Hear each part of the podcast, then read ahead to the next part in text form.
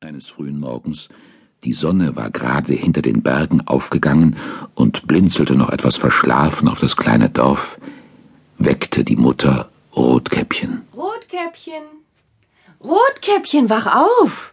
Du musst heute zur Großmutter gehen. Du weißt, dass sie krank ist. Bring ihr etwas zu essen. Ah, guten Morgen, liebe Mutter.